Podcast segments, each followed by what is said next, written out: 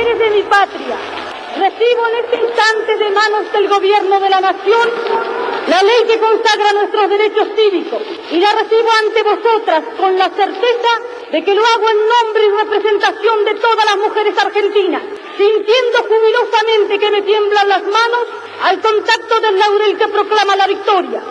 Aquí está, hermanas mías, resumida en la letra apretada de pocos artículos, una historia larga de luchas, tropiezos y esperanzas. Por eso hay en ella crispaciones de indignación, sombras de, de ocasos amenazadores, pero también alegre despertar de auroras triunfales. Y esto último que traduce la victoria de la mujer sobre las incomprensiones, las negaciones y los intereses creados de las castas repudiadas por nuestro despertar nacional. 75 años atrás, cuentan las crónicas que un 23 de septiembre de 1947, Eva Duarte de Perón, Evita, debutó como oradora en el balcón de la Casa Rosada y lo hizo ante una muchedumbre congregada por la CGT que celebraba la obtención del voto femenino. Sonaba estridente, metálica y enérgica, y sus palabras de ese día quedarían grabadas para siempre en el recuerdo de todas y todos las y los argentinos, de los que la amaban y también de los que no.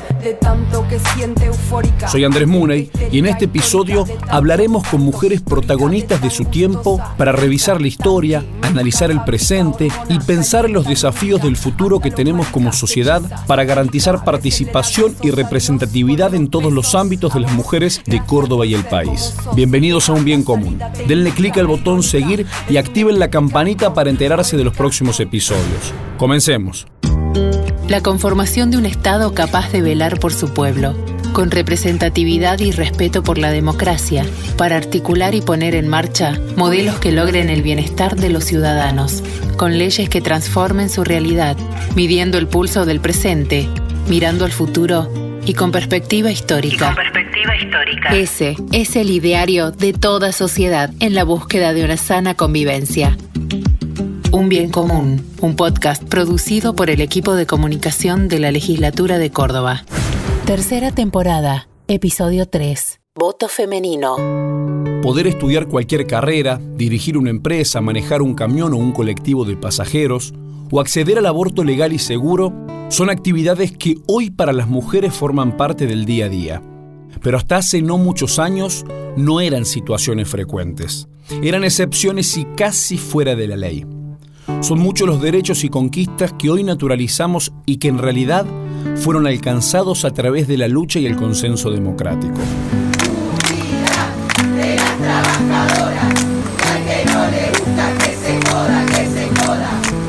La ley 13.010 de sufragio femenino, más conocida como ley Evita, fue también una conquista de derechos que hasta ese momento las mujeres no tenían se sancionó un 9 de septiembre de 1947 y se promulgó el 23 del mismo mes. El artículo 1 reza, las mujeres argentinas tendrán los mismos derechos políticos y estarán sujetas a las mismas obligaciones que les acuerdan o imponen las leyes a los varones argentinos de 7, claramente el artículo más importante de la ley. Y si hacemos un repaso veloz por el largo camino de lucha hasta conseguir esta ley, desde aquel primer proyecto presentado por el socialista Alfredo Palacios en 1911, se presentaron otras 22 iniciativas legislativas hasta que en el 47 se pudo finalmente sancionar la ley que otorgaba el derecho al voto para la mujer. Por caso, en el debate del proyecto del socialista Mario Bravo, que obtuvo media sanción de la Cámara Baja en el año 1932, el reconocido historiador Felipe Piña rescata en su web la exposición del legislador ultraconservador Uriburu, quien se opuso en estos términos. Cuando veamos a la mujer parada sobre una mesa o en la murga ruidosa de las manifestaciones, habrá perdido todo su encanto. El día que la señora sea conservadora, la cocinera socialista y la mucama socialista independiente, habremos creado el caos en el hogar. Qué difícil la tenían. 15 años después de ese arcaico debate, Argentina daría un paso muy importante. Ese día, el 23 de septiembre de 1947, del que ahora se cumplen 75 años, se estableció como el Día Nacional de los Derechos Políticos de la Mujer. Para ahondar un poco más en el proceso histórico que desembocó en la aprobación del voto femenino y los derechos políticos de la mujer, fuimos a buscar a Victoria Chabrando. Ella es licenciada en Historia y forma parte de la Asociación Civil Juntas por el Derecho a la Ciudad. Esto nos contó. La conquista del derecho de las mujeres a votar y ser elegidas es parte de un proceso de luchas que en nuestro país se hace visible para finales del siglo XIX y principios del siglo XX. Pensemos en Alicia Moro de Justo como representante del Partido Socialista, que fue uno de los primeros partidos políticos en proponer el voto femenino. Aunque esta lucha también fue de mujeres que no participaban partidariamente, como es el caso de Julieta Lanteri, una de las cofundadoras del Partido Feminista Nacional, y muchas mujeres que eran parte de la Asociación Pro Derecho de las Mujeres. Pensemos, por ejemplo, en una de las principales impulsoras que fue Elvira Rawson. Muchas de las demandas de estos espacios se hicieron escuchar en 1910 en el primer Congreso Feminista Internacional que se realizó en Buenos Aires. La mayoría de estas mujeres tenían una pertenencia de clase que eran eh, de la élite intelectual, eran mujeres universitarias y en su mayoría eran profesionales. En 1919 hay un proyecto de ley que se presentó eh, de sufragio femenino y durante toda la década del 20 hubo diferentes iniciativas. A partir de 1932 vemos un impulso profundo y un proyecto de ley se aprueba en diputados, pero fue rechazado en el Senado. Ya tenemos algunos nombres, Alicia Moró de Justo, Julieta Lantieri, Elvira Rawson, y tenemos también parte de una línea de tiempo. Sabemos que pasó en 1910 y en las dos décadas siguientes y la del 40 con la Segunda Guerra Mundial incluida. ¿Qué pasó después? Lo cuenta Victoria.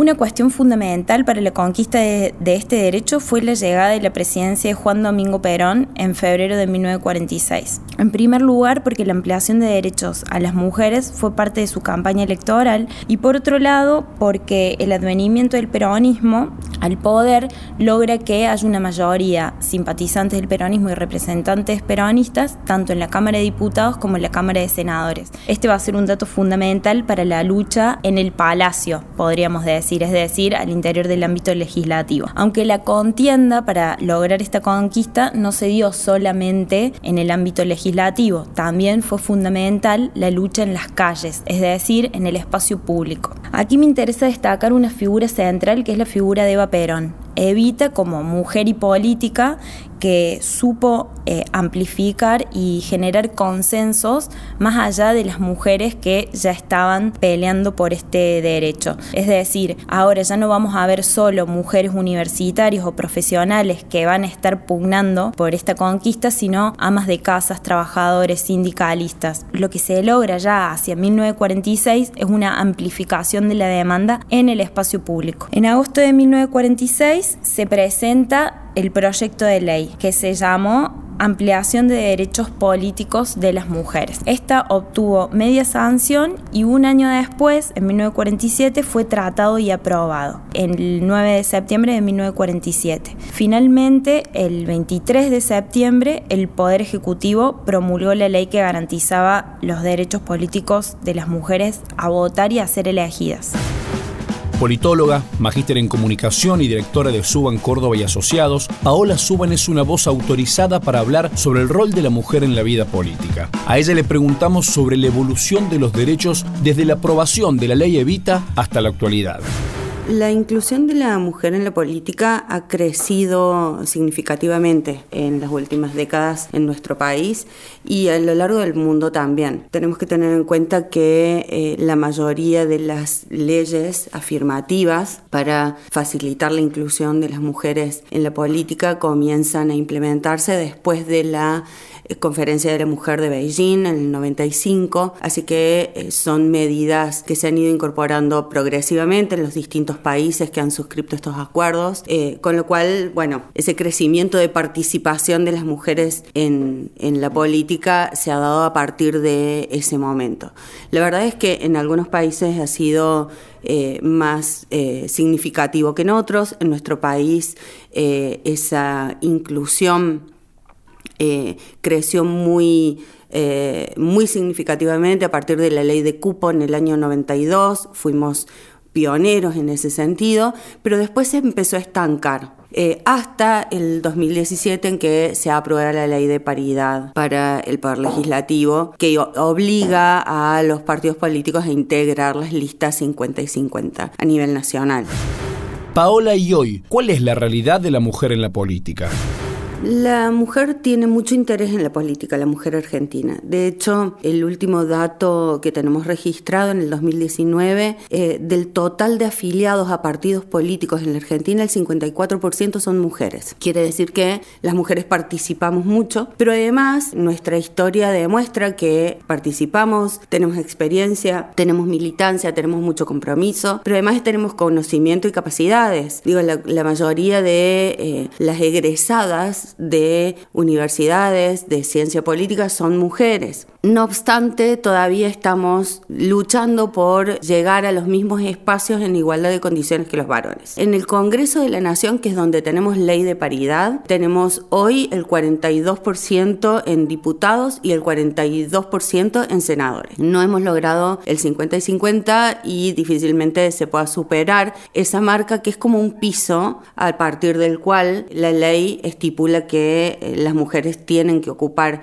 estos espacios. En el Poder Ejecutivo no tenemos ley de paridad, en el, Poder Judicial no tenemos ley de paridad y en ambos poderes todavía hay mucha participación de mujeres en la base de la pirámide, pero en el tope de la pirámide todavía está muy ocupado por varones. Hacemos una pausa. Al regreso, vamos a conversar con la legisladora por el Departamento General San Martín, Adela Girardelli. Ya volvemos. Un bien común. Tercera temporada. Este episodio es auspiciado por el portal de datos abiertos de la Legislatura de Córdoba. En legislaturacba.gov.ar encontrarán información de la unicameral sistematizada y en formato abierto para que pueda ser reutilizada, analizada y compartida públicamente. Mi nombre es Andrés Muney y soy el anfitrión de esta tercera temporada de Un Bien Común. Recuerden que pueden encontrar este y otros episodios en nuestras redes sociales, en nuestra web, en Spotify, Google Podcast y en las plataformas de su preferencia. Si les gusta este episodio, recuerden hacer clic en el botón seguir y activar la campanita para enterarse de próximos episodios. Y si nos quieren ayudar, pueden compartirlo. Muchas gracias. Continuamos. Un bien común. Tercera temporada, episodio 3. Voto femenino. Como les conté antes de la pausa, Adela Girardelli es legisladora departamental por General San Martín. Como mujer que se dedica a la política, quisimos saber su mirada sobre la importancia de una fecha como la que estamos conmemorando. Bueno, yo creo que principalmente tiene que ver con, con, la posibilidad de construir una sociedad real, ¿no? Donde todas las personas que somos parte, digo, las mujeres, somos seres humanos también y no estábamos vistas como tal, porque no teníamos los mismos derechos que los varones. E incluso dentro de los varones había una segmentación de quienes podían no votar. Digamos, no todos eran ciudadanos. ¿No? Tenías que cumplir un par de requisitos para, para poder acceder a ese voto. Bueno, a partir de, de, esta bisagra, como decíamos, de la incorporación de las mujeres, no solamente en Argentina, sino, bueno, siempre Argentina termina siendo vanguardia en este sentido en los derechos de la mujer, pero que es, es absolutamente eh, necesario para la construcción de una sociedad justa, de una sociedad equitativa, de una sociedad integral. ¿no? no se puede pensar, ya no se puede pensar eh, a la mujer fuera del plano de la construcción de la sociedad, de la construcción de la política, de la construcción de los medios de comunicación, de la construcción de la justicia. Como parte de una nueva generación de dirigentes, le preguntamos al vicegobernador de la provincia de Córdoba, Manuel Calvo, cuál es la relevancia de una ley como esta. Para mí es difícil pensar una vida política, institucional y cívica sin la participación de las mujeres. ¿Y por qué lo digo así? Porque yo soy un hijo de la democracia. Entonces es muy difícil pensar que en alguna época la mujer no tenía la participación que hoy tiene, tanto de estamentos públicos como privados y las distintas acciones que se vienen construyendo a lo largo de este tiempo con la participación de la mujer al frente de distintos procesos que son necesarios. El trabajo en conjunto con el hombre para generar eh, mayor inclusión y mayor oportunidades. Por lo tanto, como un hijo de la democracia, es difícil pensar que en algún tiempo la mujer no, había, no tenía la posibilidad de participación que tiene hoy. Por lo tanto, en esta época, más allá de, hablar del pasado, me gustaría hablar del presente y, de, y del futuro. Lo importante es que quienes estamos en lugares de decisión debemos impulsar la participación en equidad de género, la participación de la mujer en materia de toma de decisiones, porque más del 50% de nuestra población son mujeres. Eh, y es absolutamente necesario tener siempre la participación, garantizar la equidad, la equiparación y la equidad, y a partir de allí tomar las mejores decisiones en un mundo que hoy no puede este, tomar decisiones sin contemplar la inclusión del género y la participación de la mujer eh, para la toma de decisiones, tanto de la vida pública como de la vida civil y también de las organizaciones civiles, como también de la vida, de la vida institucional de las empresas, digamos, lo que tiene que ver con el mundo globalizado que vivimos hoy, en el cual debe haber una participación plena de las mujeres. Manuel, ¿cómo se puede llevar a la práctica una participación equitativa entre hombres y mujeres? Yo te manifestaba recién la importancia de que quienes estamos en decisiones de gobierno impulsemos la participación de la mujer. Nosotros desde finales del 2019, principios del 2020, en la legislatura de la provincia de Córdoba lo tomamos como una política de Estado. Eh, un poco lo que se venía haciendo, lo que Córdoba fue una conquista allá hace más de 20 años con la participación en incorporación eh, en la paridad de género, en las listas de participación política, fundamentalmente legislativas, en nuestra provincia, bueno, nosotros también nos llevamos a las decisiones eh, que tienen que ver con la parte ejecutiva de la legislatura. No solamente con los funcionarios que me acompañan a mí en la legislatura provincial, en las distintas secretarías que tenemos, como las prosecretarías, las direcciones generales, las direcciones que tiene la legislatura, donde tenemos prácticamente casi una paridad entre mujeres y varones, y también en impulsar distintas políticas que marquen una política de Estado en materia legislativa. De las comisiones permanentes que tiene la legislatura, eh, a partir del año 2020 eh, hay paridad en la presidencia de las comisiones. No solamente creo que es importante que haya paridad en la integración de la comisión, una cosa que ya teníamos, pero tomamos la decisión de que haya paridad también en las presidencias de las comisiones para que la mujer tenga mayor participación. Hemos adherido a la ley Micaela, el Poder Legislativo de la provincia de Córdoba ha adherido a la ley Micaela. Esto nos ha permitido realizar las capacitaciones correspondientes para todos quienes integramos el Poder Legislativo, desde los funcionarios hasta, hasta los empleados, eh, y ello incluye también este, a los legisladores provinciales, y es importante porque uno debe tener una perspectiva de género bien arraigada para tomar decisiones que eh, sean las acordes a los tiempos que vivimos y pensando en el futuro. Y en ese sentido hemos avanzado con eso también. Si ustedes ven, hay una gran participación de las mujeres en nuestro poder legislativo y estamos felices de que sea así. Queda claro el origen, las consecuencias y el valor de la ley Evita. Pero ¿y ahora qué desafíos tenemos de cara al futuro? Esto nos decía Paola Suban. La ley estipula que el partido político que incumpla la paridad, tanto en la integración de las listas para presentar candidatos como en sus autoridades partidarias, eh, pueden ser eh, plausibles de perder su personalidad jurídica. Y la verdad es que no conocemos ningún partido político que haya perdido su personalidad jurídica por incumplir la ley y son muchos los que la han incumplido. Eh, los, los observatorios de paridad que tenemos, los observatorios electorales que tenemos en la Argentina dan cuenta de eso. Entonces, me parece que es muy importante primero que la justicia electoral verifique, controle que se cumpla la ley, que las mujeres también podamos poner la mirada sobre eso y controlar que se cumpla, pero además también ir superando los obstáculos o las trampas que de alguna manera tienen las leyes, ¿no? Que todavía con, estos mecanismos no están facilitando totalmente el acceso de las mujeres a la política. Hay eh, muchas brechas todavía. Uno de los, de los mecanismos que se pueden utilizar para saltear estos sesgos es, por ejemplo, una ley de paridad horizontal. Eh, porque el problema con eh, la falta de, de paridad es que si las mujeres no encabezan las listas, difícilmente se logre la paridad. Como la integración de las, de las cámaras de diputados y senadores siempre tienen que ver con la cantidad de, eh, cargos que se cubren, eh, cuando esos cargos, el, número uno es eh, un varón, normalmente entra siempre el cargo número uno, que es un varón, y entonces las cámaras siempre quedan desbalanceadas.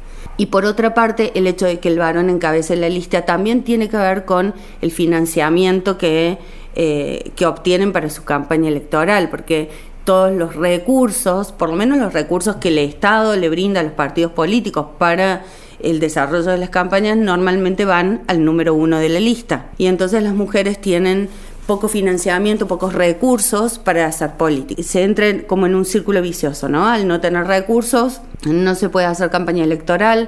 Eh, si no se puede hacer campaña, no se puede generar una, un conocimiento, un posicionamiento en la ciudadanía para ser conocida. Y si no se puede lograr ese posicionamiento, no se miden las encuestas. Si no se miden las encuestas, no se integra la lista. Y si no se integra la lista, no se accede al cargo, ni a la campaña, ni al financiamiento. Entonces todo vuelve a empezar. Eh, con lo cual, bueno, las, dos medidas que me parecen de agenda eh, de género de mujeres en política más urgentes es lograr una paridad horizontal y, y una ley de financiamiento para campañas electorales para mujeres. Por último, le preguntamos a Adela cómo cree que hay que seguir trabajando desde la política para que las mujeres ocupen los espacios que tienen que ocupar. Bueno, yo creo que hemos avanzado un montón. Digo, Córdoba en este sentido es pionera, ¿no? Junto con Santiago del Estero fue una de las primeras provincias que legisló sobre la ley de paridad de género en el 2001. Hemos avanzado muchísimo, estamos accediendo a los lugares de representación, estamos teniendo voz en las agendas, pero creo que no es suficiente, ¿no? Las mujeres dentro del movimiento eh, tenemos eh, el trabajo de una continua construcción, porque yo creo que muchas veces se entiende que a partir de que las mujeres vamos conquistando derechos, hay un sector que los pierde, digamos. Entonces hay una lucha constante en esto del varón, de qué es lo que conquista la mujer y qué es lo que pierde el varón. Yo creo que no es así, yo creo que, tenemos que empezar a naturalizar que el varón y la mujer eh, somos distintos, tenemos construcciones diferentes. Uno de los desafíos que tiene hoy la mujer, eh, que tenemos las mujeres, es poder construir un liderazgo de la mujer que es un liderazgo absolutamente distinto al que tienen los varones. Entonces necesitamos poner en agenda nuestros liderazgos, porque hasta que no se empiecen a naturalizar, hasta que no se empiecen a ver, van a, van a generar una resistencia, ¿no? En el final de este episodio, hay que decir que tras el discurso de Vita hace 75 años, cuando compartió la novedad de la promulgación de la ley del voto femenino, las pioneras mujeres feministas se levantaron en contra del derecho que tanto había costado conseguir, porque interpretaron que se consagraba de antemano a un partido y no a la defensa de la causa de todas las mujeres en bloque. De todas maneras, el 11 de noviembre de 1951, todas las mujeres argentinas, las opositoras de izquierda derecha y las peronistas, votaron por primera vez y lo hicieron en una elección presidencial. En aquella oportunidad, triunfó y fue reelecto Juan Domingo Perón con un 63,51% de los votos como candidato de los partidos peronista y peronista femenino. Como vicepresidente fue elegido Juan Hortensio Quijano, siendo la primera reelección presidencial inmediata de la historia argentina tras la reforma constitucional del 49 que estableció, además, el voto directo. Soy la mujer argentina la que nunca se doblega y la que siempre se juega por Evita y por Perón. Yo soy la descamisada a la que al fin se le escucha, que lucha para el bien de Hemos llegado al final. Agradecemos a todas las personas que aportaron su tiempo para que nosotros pudiéramos realizar este episodio. Si te gustó este episodio, seguinos con la opción seguir y si nos querés ayudar, podés compartirlo. Soy Andrés Muney. Gracias por escuchar. Que ostenta el justicialismo como emblema nacional. La conformación de un Estado capaz de velar por su pueblo con representatividad y respeto por la democracia, para articular y poner en marcha modelos que logren el bienestar de los ciudadanos, con leyes que transformen su realidad, midiendo el pulso del presente, mirando al futuro y con perspectiva histórica. Ese es el ideario de toda sociedad en la búsqueda de una sana convivencia.